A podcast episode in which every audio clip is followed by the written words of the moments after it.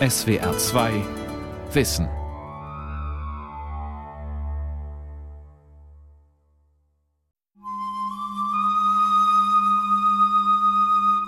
Eigentlich wissen wir doch Bescheid darüber, wie unsere Vorfahren in der Steinzeit gelebt haben. Die Bilder im Kopf jedenfalls sind da. Von zottigen Männern, die in Trupps bewaffnet auf Jagd gehen. Von kaum weniger zottigen Frauen, die mit ihren Kindern vor der Höhle am Feuer sitzen. Die kochen, nähen oder sich aufmachen, um Pilze, Beeren, Früchte oder anderes Essbares zu sammeln.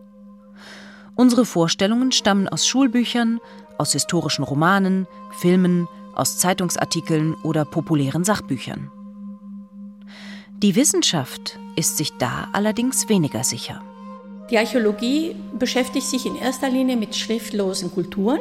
Wir haben keine Texte, wir haben keine Aussagen der Menschen und die Objekte, die wir finden, die haben auch kein Schildchen, auf dem drauf steht, ich gehöre einem Mann oder ich gehöre einer Frau. Also es ist eine ganz erschwerte Ausgangssituation, wenn man zu den Geschlechterrollen was sagen will. Archäologische Funde, die aus Wohnplätzen, aus Siedlungen kommen, die sind besonders schwierig, weil sie nicht erkennen lassen, wem sie gehört haben, wer sie benutzt hat. Der Sammler und die Jägerin. Geschlechterbilder in der Steinzeit. Eine Sendung von Annette Selg.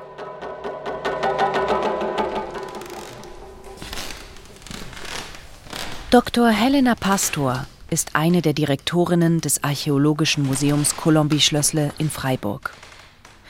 Hinter der neugotischen Fassade aus der Mitte des 19. Jahrhunderts öffnet sich ein lichtdurchflutetes Treppenhaus.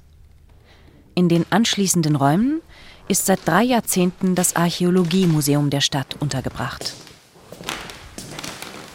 Helena Pastor beschäftigt sich seit langem mit Männer- und Frauenbildern aus der Vorgeschichte. Viele erklären angebliche Verhaltensunterschiede heute zwischen Männern und Frauen mit der angenommenen Rolle von beiden Geschlechtern in der Steinzeit. Also so Zitate wie Männer suchen bewegliche Beute, Frauen das Nützliche oder am Grill findet der Mann zu seiner ureigensten Rolle als Jäger und Familienversorger zurück. Das heißt, heute wird damit argumentiert, dass bestimmte Unterschiede schon immer so waren und dass die aus der Steinzeit, aus dieser Rolle, Mann als Jäger, Frau als Sammlerin und Nesshüterin herstammt.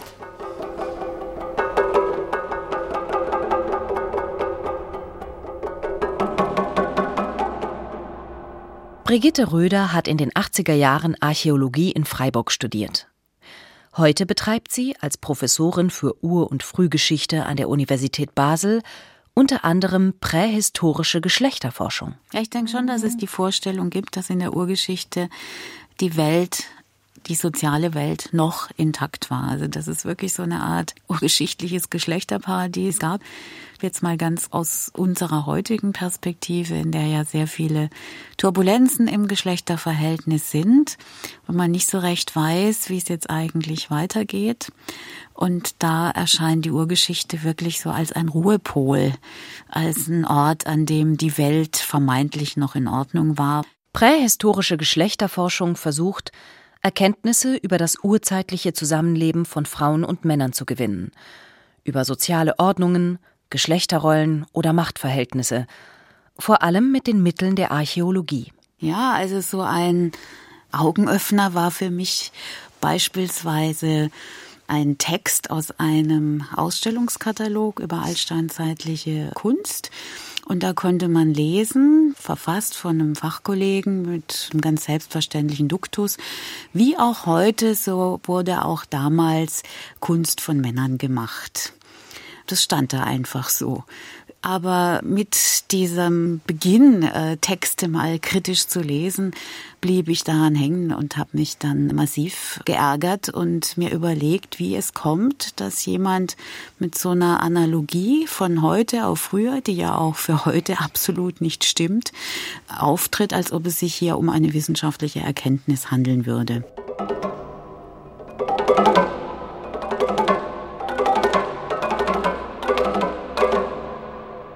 Fundort Salzbergwerk Hallstatt, Bezirk Gmunden, Oberösterreich. Datierung Älteste Funde aus der Jungsteinzeit, darunter ein 7000 Jahre alter Hirschgeweihpickel, reiche Funde aus der Bronze- und Eisenzeit. Der Eingang zum Salzbergwerk liegt auf einem hohen Bergplateau. Direkt daneben wurde ein Gräberfeld mit einigen tausend Verstorbenen entdeckt. Die Salzvorkommen haben über tausende von Jahren Essensreste, Kleidungsstücke und Werkzeuge der urgeschichtlichen Menschen konserviert. In Hallstatt wurde bereits seit der Steinzeit Salz abgebaut.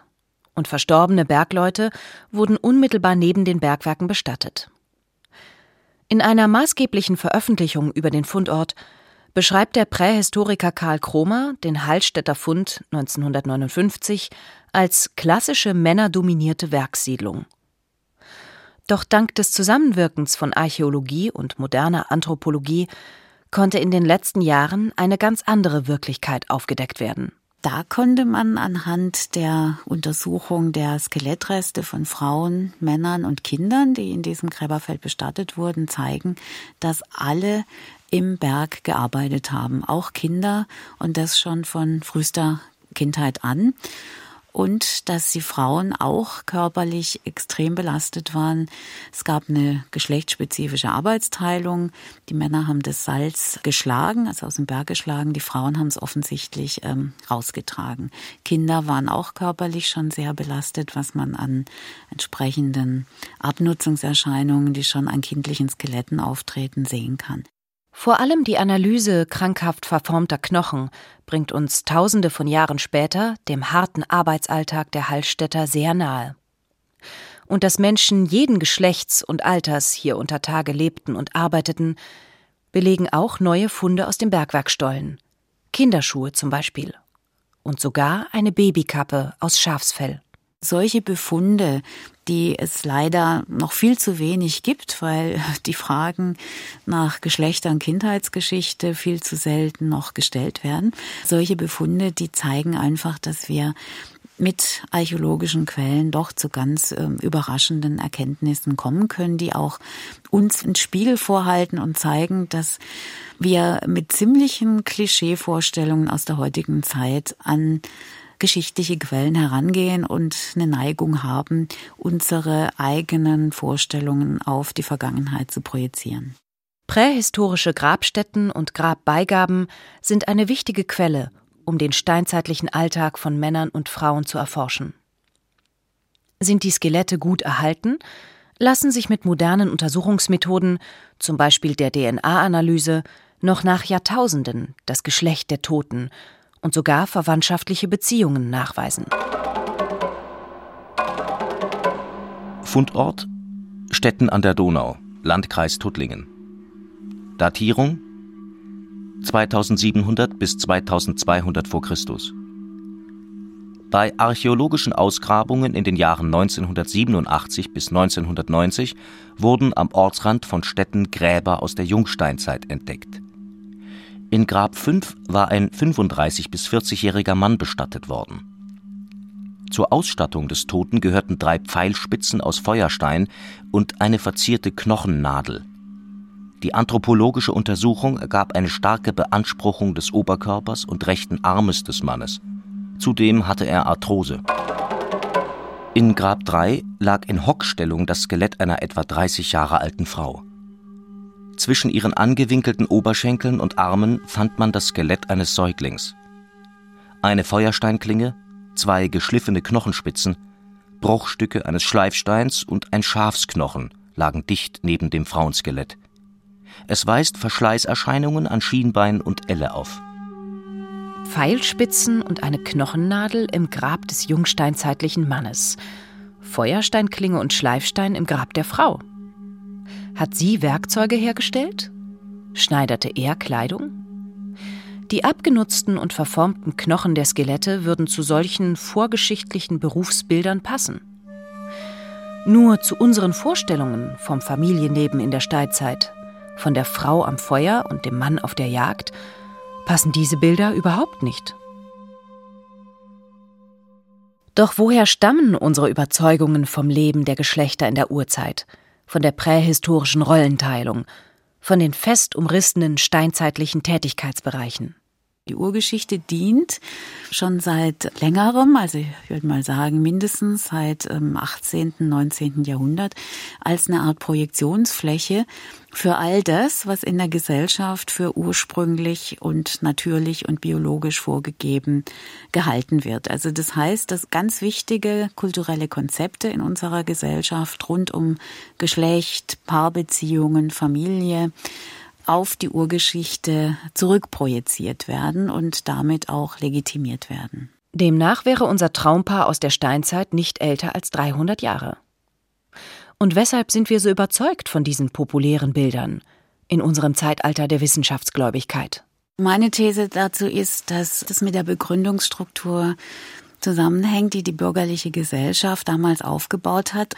Die bürgerliche Gesellschaft hat ganz zentrale soziale Institutionen neu definiert, nämlich das Geschlechtermodell und das damit verknüpfte Familienmodell in dem diese Rollenzuteilung gemacht wurde. Der Mann ist Ernährer und Oberhaupt der Familie, die Frau ist Mutter, Ehefrau und Hausfrau.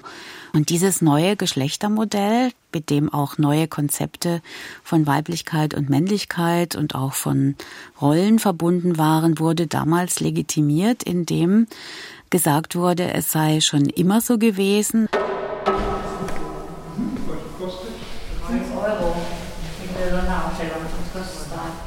Die Auseinandersetzung mit den Geschlechterbildern der Frühzeit findet seit einiger Zeit auch in Museen statt. 2015 veranstalteten die Mitarbeiterinnen des Freiburger Colombi-Schlössles eine vielbeachtete Ausstellung zu diesem Thema. Ihr Titel Ich Mann, du Frau. Feste Rollen seit Urzeiten? Mit besonderer Betonung auf dem Fragezeichen. Im ersten Raum der Ausstellung wurden Gräber mit ihren Beigaben präsentiert.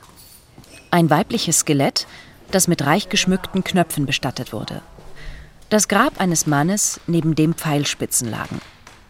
Aber, meint Helena Pastor, solche Fallbeispiele haben wir hier in dem Raum gesammelt, um zu zeigen, was passiert, wenn man sich wirklich der Sache annimmt, den Mut hat, unabhängig voneinander zu untersuchen und zu gucken und von diesen ganz festgelegten Vorstellungen wegzukommen.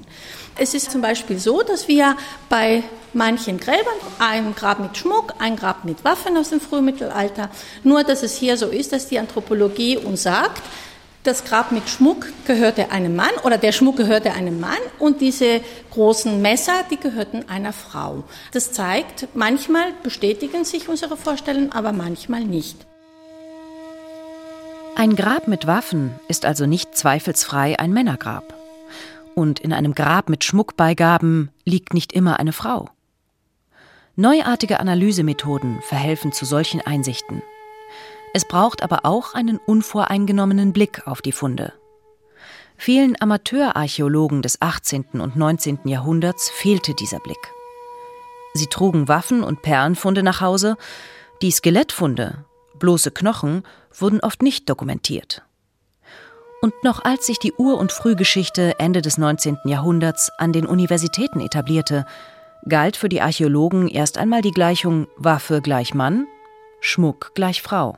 Es gibt in der Altsteinzeit, das kennen die meisten Leute, diese wunderschönen Tierbilder aus den Höhlen in Südfrankreich und Nordspanien, Lascaux, Altamira und so weiter. Was weniger bekannt ist, ist, dass häufig neben diesen Tierbildern auch Handnegative erscheinen. Also die Menschen haben eine Hand auf die Felswand gelegt und dann mit einem Röhrchen Farbe, Pigment draufgeblasen und dann blieb der Umriss von der Hand erhalten. Und die Biologie hat schon vor einiger Zeit eine Methode entwickelt, die es erlaubt, an den Händen, an den Größenverhältnissen der Finger Männer- und Frauenhände zu unterscheiden. Tatsächlich kamen vor wenigen Jahren zwei unterschiedliche Forscherteams zu dem Ergebnis, dass gut drei Viertel dieser steinzeitlichen Künstlerhände von Frauen stammen. Es heißt ja immer, diese Tiere sind so wunderbar dargestellt, so naturalistisch, weil die Menschen damals auf der Jagd die Tiere beobachtet haben und das konnten sie dann wiedergeben bei den Felsbildern. Wenn jetzt die Frauen die Bilder gemacht haben, dann ist natürlich die Wahrscheinlichkeit da, dass sie zumindest mit dabei waren auf der Jagd. Unsere selbstfabrizierten Vorstellungen vom Leben in der Urzeit sind noch aus einem weiteren Grund fragwürdig. Schließlich umfasst die Alt- und Mittelsteinzeit in der Archäologie einen Zeitraum von rund 2,5 Millionen Jahren. Während dieser Zeit gab es zum Teil dramatische Wechsel von Warm- und Kaltphasen und dementsprechend auch ein wechselndes Nahrungsangebot und unterschiedliche Aufgaben für die jagenden, sammelnden und fischenden Frauen und Männer. Es geht ja nicht um Statistisches, also das können wir in der Archäologie sowieso nicht feststellen, weil wir nur einen Bruchteil von den damaligen Funden haben. Aber wir können zumindest einen großen Fächer aufmachen von dem, was es gegeben hat.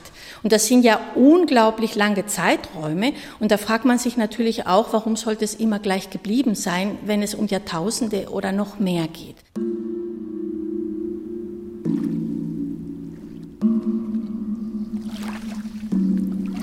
Die moderne Archäologie profitiert von der Zusammenarbeit mit anderen Disziplinen und hochpräzisen Analysemethoden.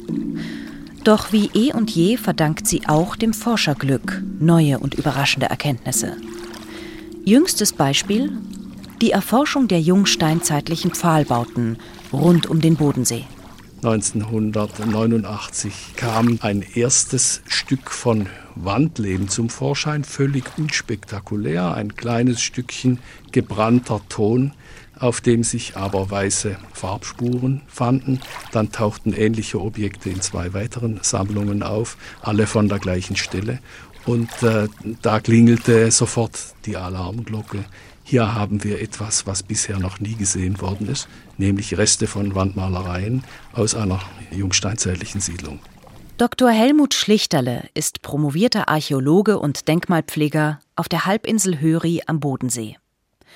Im ehemaligen Schulhaus des Dorfes Hemmenhofen leitet er mit Blick auf den See das Referat Feuchtboden und Unterwasserarchäologie des baden-württembergischen Landesamts für Denkmalpflege.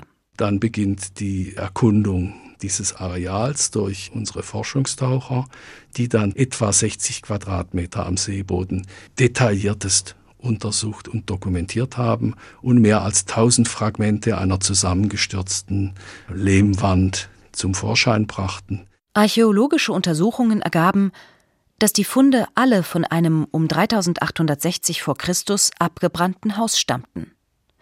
Die Lehmputzschicht des Gebäudes war dabei in vielen Stücken in den Seegrund gefallen. Dort konnten wir die Objekte dann wieder registrieren, kartieren und herausholen. Und dabei waren weibliche Brüste lebensgroß, äh, sehr naturalistisch geformt, mit Brustwarzen, wirklich eindrucksvoll und für jungsteinzeitliche Verhältnisse völlig realistisch gemacht. Und auch auf diesen waren Malereireste und äh, diese Brüste waren dann auf einer ersten Pressekonferenz auch bereits eine große Sensation. Das ging überall, auch in die internationale Presse. Tolle Entdeckung, ja, Brüste aus der Steinzeit mitten im Bodensee. Seit 1981 tauchen Archäologen an den mehr als 100 vorzeitlichen Funden von Pfahlbaustätten im Bodensee. Die ältesten Fundstücke aus den Siedlungen sind 7000 Jahre alt und stammen damit aus der Jungsteinzeit. Auch aus diesem Grund stehen die Pfahlbauten in den Seen und Mooren rund um die Alpen seit 2011 auf der UNESCO Weltkulturerbeliste. Doch was hat es auf sich mit den realistisch gestalteten, rund 6000 Jahre alten bemalten Lehmbrüsten? Sie stammen, mit anderen bemalten Fassadenstücken zusammen, von einer Fundstelle in der Bodmanner Bucht am Nordwestende des Überlinger Sees. Die beteiligten Archäologinnen und Archäologen entdeckten allerdings bald, dass nur ungefähr 20 Prozent der damaligen Reliefwand vor ihnen lagen, dass alles einem überdimensionalen prähistorischen Puzzle glich. Diese Übung haben wir jetzt im vergangenen Jahr abgeschlossen und haben eine plausible Zusammenfügung einer etwa sechs bis sieben Meter langen Hauswand, auf der mindestens sieben große weibliche Gestalten durch Malerei dargestellt waren und in die diese Brüste plastisch eben eingesetzt waren. Das ist ein ganzer Fries. Es gibt dann auch noch Zwischenmotive. Und diese Entdeckung ist überwältigend, denn wo sonst, nämlich nirgends in Europa, hat man einen solchen Wandmalereifries aus der Jungsteinzeit. Mittlerweile steht fest, dass es sich bei den Wandteilen um Bestandteile eines sogenannten Kulthauses oder Ritualbaus handelt und um die älteste Wandmalerei in Europa nördlich der Alpen. Auch die Bedeutung der Bemalung konnte teilweise entschlüsselt werden. Diese Frauengestalten sind ja sehr groß und dominant auf der Wand dargestellt. Die Ahnenreihen schon kleiner und dann haben wir auch noch kleine anthropomorphe Dreieckchen, die äh, wahrscheinlich die jüngste Generation und die Lebenden im Dorf äh, darstellen. Hier geht es offenbar um Urmütter einzelner Segmente der Gesellschaft also nicht um die Urmutter schlechthin, so wie etwa bei uns in der christlichen und äh, jüdischen äh, Religion Adam und Eva, sondern es geht um viele Urmütter. Jede Familiengruppe hat offenbar ihre eigene Urmutter, natürlich auch ihre eigenen Erzählungen dazu. Stellten diese großen gemalten Frauen, diese Ahnfrauen, den Ursprungsmythos dieser jungsteinzeitlichen Gesellschaften dar? man könnte vielleicht sagen, ja, die Vorstellungen waren dahingehend, dass die Welt und das Leben und diese Ahnengeschlechtereien von solchen großen Frauen ausgegangen sind. Also das zeigt schon eine große Wertschätzung von Frauen in diesen Gesellschaften. Ich glaube, soweit kann man das interpretieren und sagen. In den jungsteinzeitlichen Malereien lässt sich jedoch noch mehr entdecken. Die Frauen haben teilweise erhaltene Köpfe und diese Köpfe haben Strahlen wie Sonnen. Und es gibt weitere Hinweise durch Ritzzeichnungen auf Keramik und auf anderen Materialien, dass diese Frauen etwas mit der Sonne äh, zu tun haben. Also die haben Anbindung an Mächte und Kräfte des Alls, also damit auch gewisse göttliche äh, Eigenschaften. Als die jungsteinzeitlichen Siedlungen im Bodenseegebiet entstanden, herrschte in Südwestdeutschland die sogenannte Neolithische Revolution. Zum ersten Mal betrieben die Menschen Landwirtschaft. Jagen und Sammeln spielten noch eine gewisse Rolle, zum größten Teil ernährten sich die Menschen aber von Ackerbau und Viehzucht. Sagen diese Frauengestalten auch etwas aus über das Alltagsleben in den Pfahlbausiedlungen? Unsere Kultwand zeigt nun im rituellen Bereich eine wirklich äh, große Bedeutung von Frauen, das ist kein Zweifel. Aber wie die Lebensrealität dann tatsächlich dieser Gesellschaften aussah, ist eine ganz andere Frage.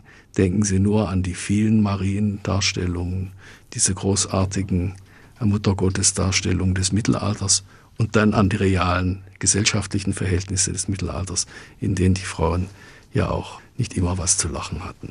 Also auch da zwischen mythischer Überhöhung und realer Lebenssituation können nochmal sehr große Unterschiede sein.